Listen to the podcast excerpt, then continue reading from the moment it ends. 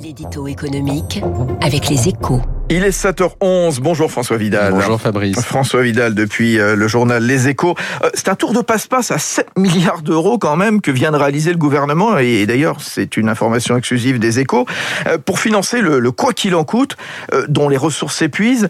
Bercy est allé piocher dans un fonds dédié aux prises de participation dans des entreprises stratégiques. Cette opération sans précédent, est-ce qu'elle ne reflète pas la situation très tendue des finances publiques, François? Mais En fait, ce, ce budgétaire, Fabrice, est un aveu. Hein. C'est la preuve que nous sommes obligés de racler les fonds de tiroir pour continuer à porter à bout de bras les entreprises et les ménages frappés par la crise. Sur le fond, la question ne fait évidemment pas débat. Hein. Il serait aberrant de couper maintenant les aides d'urgence faute de moyens. Mais les 30 milliards mis en réserve pour 2021 ne suffiront pas car la crise dure bien plus longtemps qu'anticipé, d'où la nécessité de siphonner le fonds de défense des entreprises stratégiques en le privant des deux tiers de sa dotation. Et tant pis si au passage on foule au pied la défense de notre souveraineté économique érigée en priorité nationale l'an dernier. Euh, François Vidal, euh, il y avait une autre solution ou pas? Ben Oui, oui, beaucoup plus simple même. Hein. Il aurait suffi que le gouvernement fasse voter une loi de finances rectificative pour se doter de moyens supplémentaires euh, nécessaires à la poursuite du quoi qu'il en coûte.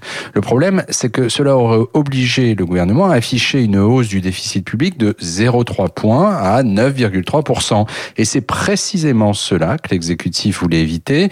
Un mois à peine après avoir transmis sa trajectoire budgétaire à Bruxelles d'ici à 2027, il ne veut pas afficher un dérapage budgétaire imprévu pour l'année en cours. Ça ferait mauvais effet.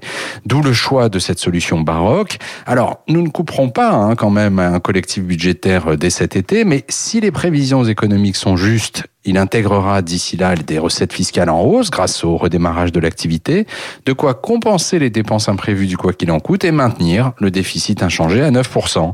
En clair, Fabrice, ce tour de passe-passe budgétaire est motivé par des considérations purement politiques. Tiens donc, merci François Vidal des Échos. Il est 7h13 à suivre sur Radio Classique l'invité de l'économie, Sylvie Ouziel, présidente internationale de Envision Digital. Oui, le véhicule électrique devient réalité. Il faut donc construire des usines géantes pour fabriquer des batteries.